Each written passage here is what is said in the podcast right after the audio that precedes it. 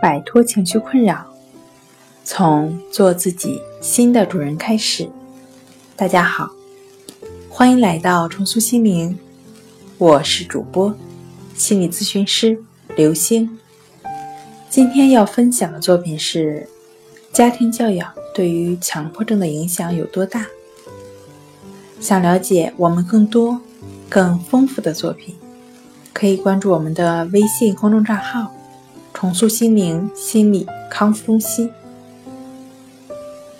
强迫症与父母的性格有一定的关系，这其中涉及到遗传、家庭教养、生长环境等等的方面，而这些方面当然会受到父母性格和行为模式的影响。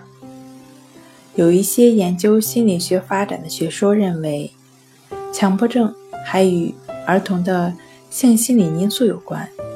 一些研究发现，在一岁之前，孩子通过嘴巴吮吸妈妈的乳头获得快感；再大一点，开始用牙咬妈妈的乳头。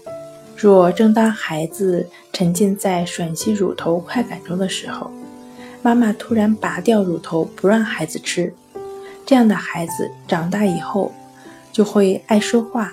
抽烟、喝酒，一到两岁是孩子的刚预期，孩子通过解大小便获得快感。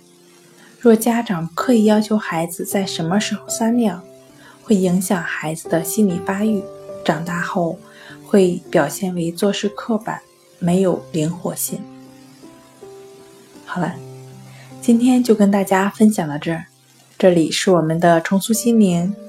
如果你有什么情绪方面的困扰，都可以在微信平台添加幺三六九三零幺七七五零，幺三六九三零幺七七五零，即可与专业的咨询师对话。你的情绪，我来解决。那我们下期节目再见。